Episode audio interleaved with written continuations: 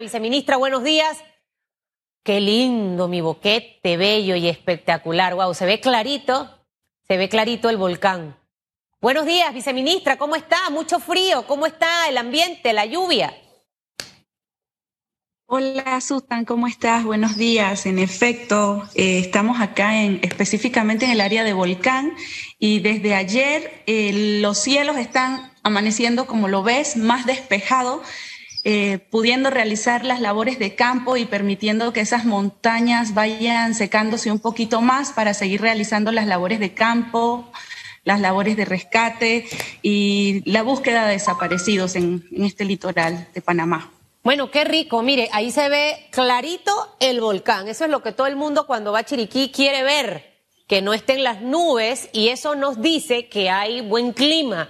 Y eso también nos indica, como usted bien lo señala, de que se presta para que las autoridades obviamente también puedan hacer su trabajo eh, y de verdad que el sol es importante en este momento. Usted es chiricana y el ver las imágenes de un antes y después, sin lugar a duda que te impactan.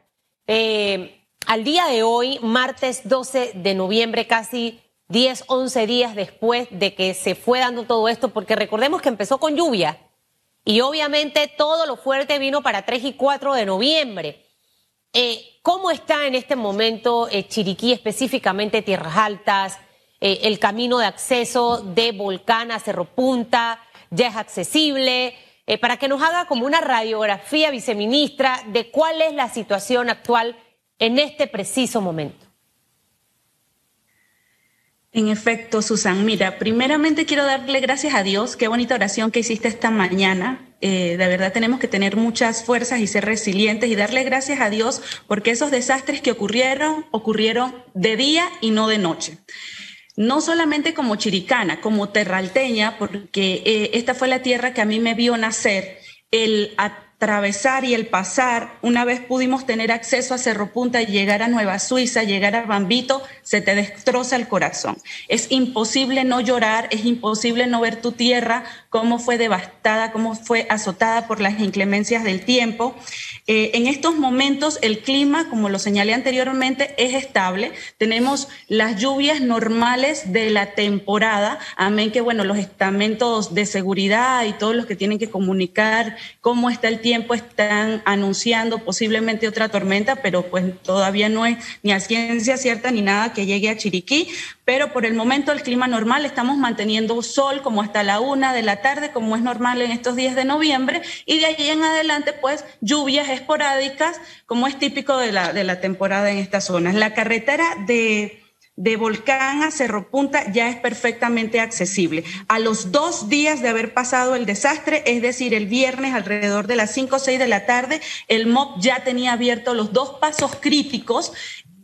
Esto fue en el área de Nueva Suiza y en el área de eh, el Zarzo, donde está Dulces Caseros Alina aproximadamente, ya ellos hicieron los vados y ya el el tránsito es perfectamente viable, claro, con muchas medidas de precaución. No es una carretera para estar paseando, es una carretera para estar haciendo los rescates, las emergencias, llegar a esa población que tanto lo necesitaba y sacar la producción agrícola que ahorita mismo, gracias a Dios, está, está fluctuando, está yendo hacia Panamá y lógicamente se va a ver un poquito afectada porque las zonas de lo que fue Nueva Suiza, Bambito, Paso Ancho, La Florentina, donde también hay cultivos, se fueron muchos de los accesos, muchos de las vías a las zonas de producción, pero Cerro Punta ya está bajando su, su producción, Susan. Bueno, importante lo que menciona, viceministra, porque mucha gente eh, curiosa querrá trasladarse hasta tierras altas para ver cómo quedó y como usted bien lo dice, no es una calle para ir a turistear y pasear.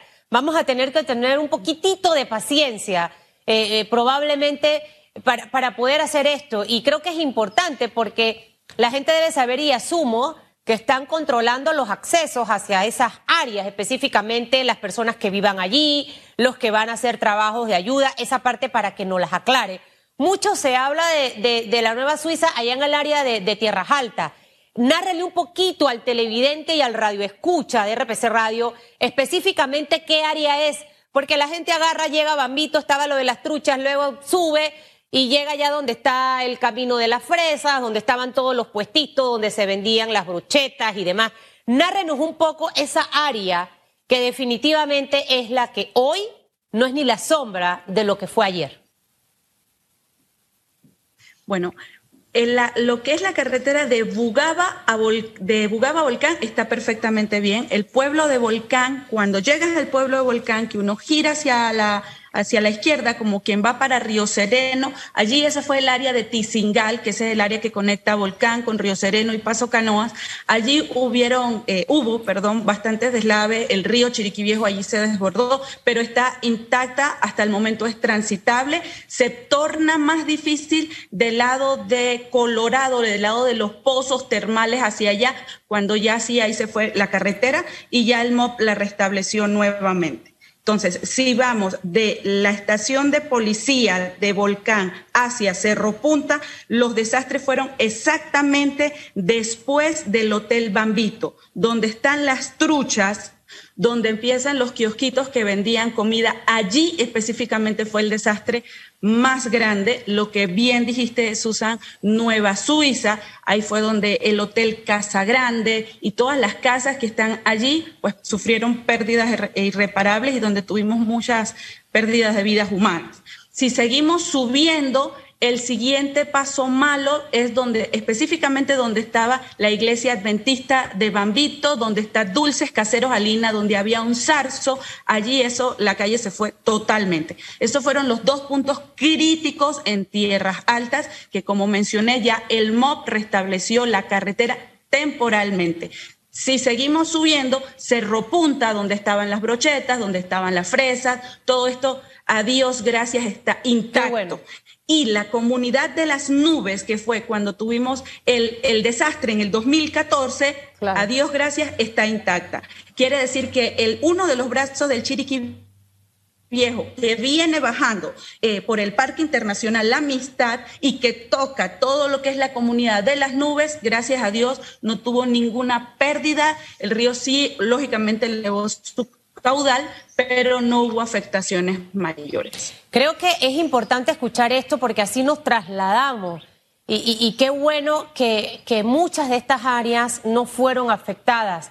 Lamentamos, yo he estado en Casagrande y no quiero ni imaginar lo que es hoy Casagrande, solamente he visto las imágenes a través de las redes sociales. ¿Cómo vamos a recuperar todo esto, viceministra? Eh, ¿Cómo vamos a lograr levantar esta parte. Obviamente ahorita tendré al ministro Rogelio por las casas, porque antes de llegar a Casa Grande, usted, si viene de Volcán, era a mano izquierda.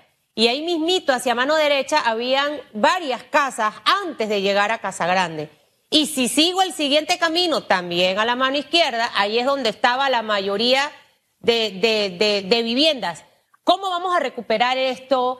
el área verde, no sé si nuestros bosques también se vieron afectados. ¿Cómo es ese plan de recuperación? ¿Cuánto tiempo nos va a tardar el ver esto, a lo mejor no como antes, pero muy cercano a lo que era?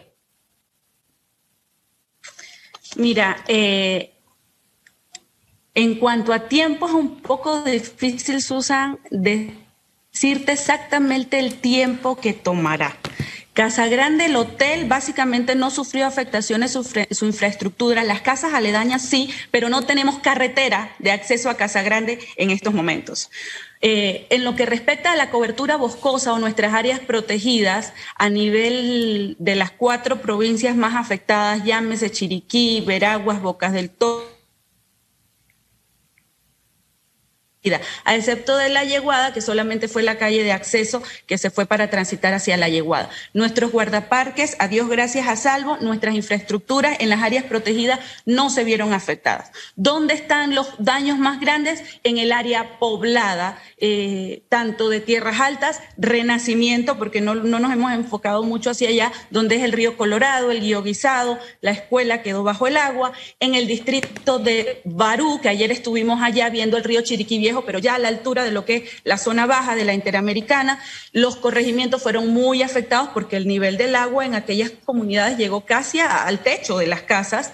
En el área de Hornito, pues que fue la carretera, y, pero tampoco afectaciones en la cobertura boscosa y ya en Veraguas te lo mencioné. ¿Qué está haciendo mi ambiente? Mi ambiente como ente rector del Estado está evaluando cuenca por cuenca. ¿Por qué? Porque cada cuenca tiene características distintas y características propias de cada río. Se inició porque desde que pudimos entrar, esto fue para el sábado de la semana pasada, nuestro departamento de seguridad hídrica está sobrevolando cada una de las cuencas. ¿Cómo empezamos? Empezamos en el, río Chiriquí Viejo y ahí nosotros determinamos cinco zonas, Susan. Nosotros vimos lo que es el río Chiriquí Viejo, pero para la altura de lo que es aquí en Volcán y sube hasta Bambito y nosotros lo vemos como la zona de grava, la zona de arena y la zona de corte, que es una zona de bajo, impacto. Allí se, hizo ya la primera evaluación. Luego subimos a la zona de Bambito, que también está el río Chiriquí, pero allí las crecidas de aguas arriba, pues tuvieron la devastación. Ahí hay una expansión urbana de alto desarrollo, dominio de la servidumbre de los ríos, ¿sí? Ahora, viceministra, ¿Sí? mucho se hablaba de que producto de la tal indiscriminada en ciertas áreas del área de Cerro Punta, esto fue lo que ocasionó. ¿Tiene relación o no? Yo soy chiricana, mi papá es boqueteño. Eh, ir a Boquete es ver cerros pelados y de hecho ir también a Tierras Altas ocurre exactamente lo mismo. ¿Hay o no hay relación? Definitivamente que cada una de nuestras acciones impactan significativamente al ambiente y más pues cuando lo hacemos en zonas donde no son aptas para producir, para tener nuestras casas o todo lo demás. Pero si nosotros llegamos a la zona de Cerro Punta, la zona de Cerro Punta y los cultivos están intactos, están en pie. Los, los derrumbes o los desbordamientos de los ríos fueron en la quebrada las, las cumbres y en el río Chiriquí Ahí perdimos a la viceministra, pero bueno, cada una de nuestras acciones tiene consecuencias. Creo que va a ser anual de nuestra pérdida de cobertura boscosa. Para este efecto, emitimos un comunicado hace unos escasos días, creo que para agosto o septiembre de este año, en qué cantidad de hectáreas había perdido el pila. Ahí, ahí la señal está un poquito congelada, viceministra, pero vamos a tener que conversar nuevamente aquí en Radiografía. Eh, sobre este tema porque hay mucho que empezar a, a desgreñar, como digo yo, gracias a la viceministra Cindy Monge de Ambiente que estuvo conversando con nosotros sobre este tema.